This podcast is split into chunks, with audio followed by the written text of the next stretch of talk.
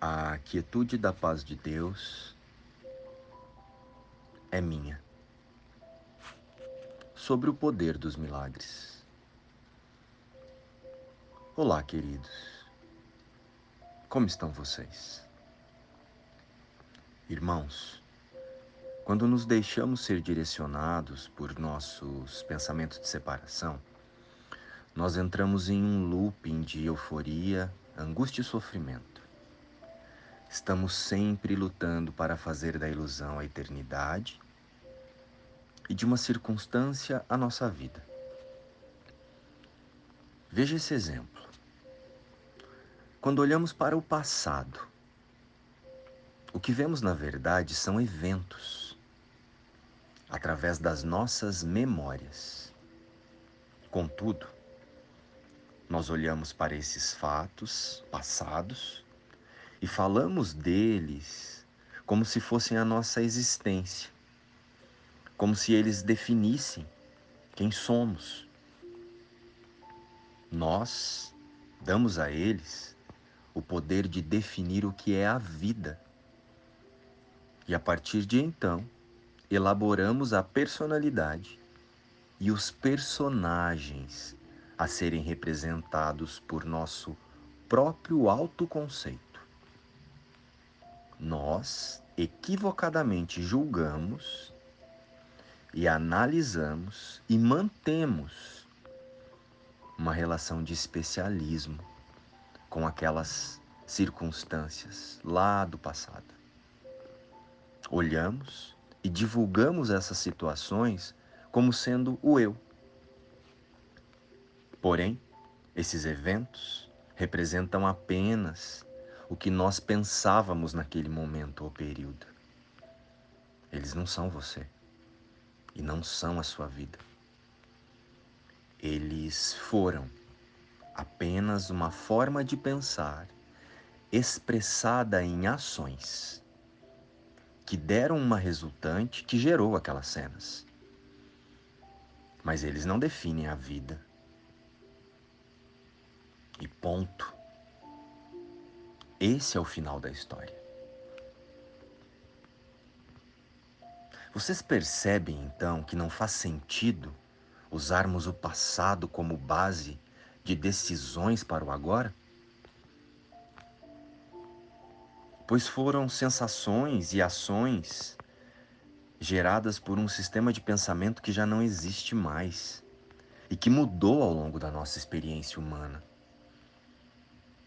Pois é, meus irmãos.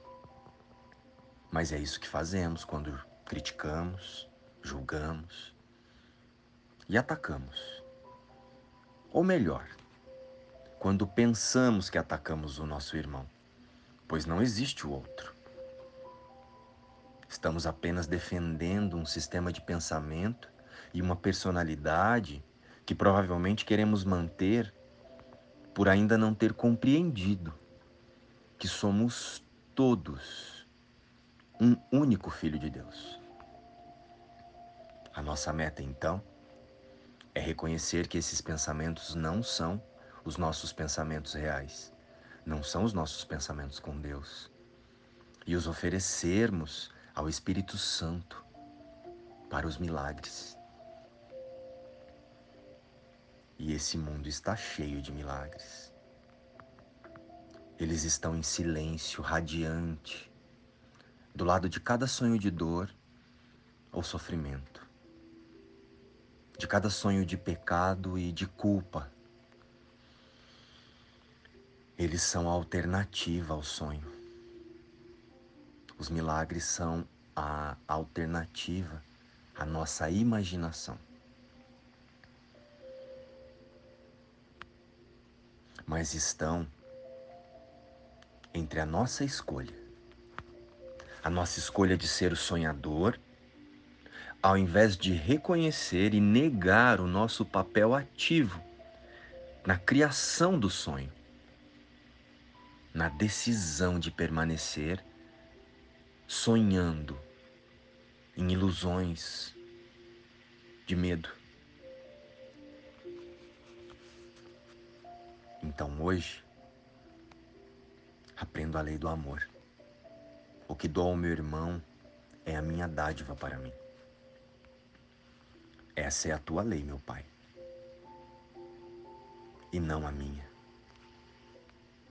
Eu não compreendia o que significava dar e pensava guardar o que desejava só para mim.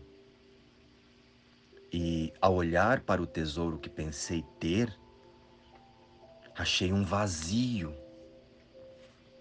onde não há nada, jamais houve e jamais haverá.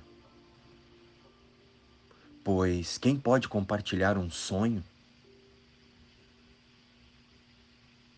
E o que uma ilusão pode me oferecer? No entanto, aquele que eu perdoo me dará dádivas muito além do valor de tudo aqui na terra. Que os meus irmãos perdoados encham as minhas reservas com os tesouros do céu, os únicos que são reais. Assim é cumprida a lei do amor. E assim o teu filho se ergue e retorna a ti, meu Pai como estamos próximos um do outro ao caminharmos para Deus. Como Ele está perto de nós. Como estão próximos o fim do sonho de pecado e a redenção do Filho de Deus. Hoje, eu reconheço só o amor. Luz e Paz. Inspiração, o livro Um Curso em Milagres.